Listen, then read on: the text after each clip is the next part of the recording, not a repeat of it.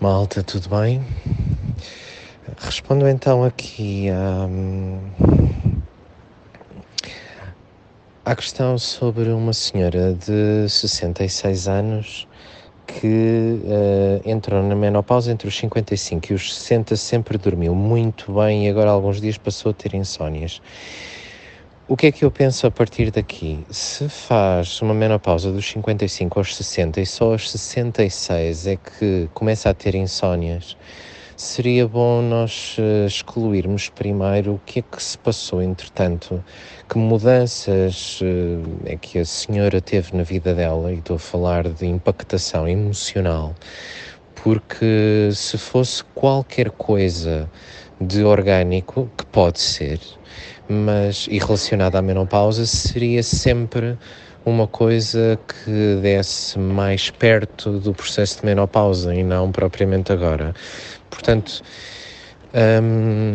mudanças na vida, mudanças na vida dos filhos, filhos a voltarem para casa, a saírem de casa, divórcios, divórcios dos filhos mudanças de cidade, mudanças de trabalho, reforma, por exemplo, aos 66 anos também me ocorre que a senhora se possa ter reformado ou se comece a aproximar a data da reforma e ela tenha alguma dificuldade em gerir isso emocionalmente, portanto, pensem sobre isto também, está bem?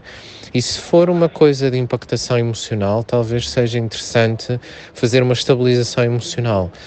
E nesse sentido seria interessante pensar, sim, Elizabeth tem razão, dar reiki no peito, dar reiki na cabeça, dar reiki no fígado, um, dar reiki na cervical, uh, para insónias é sempre interessante uh, na cervical.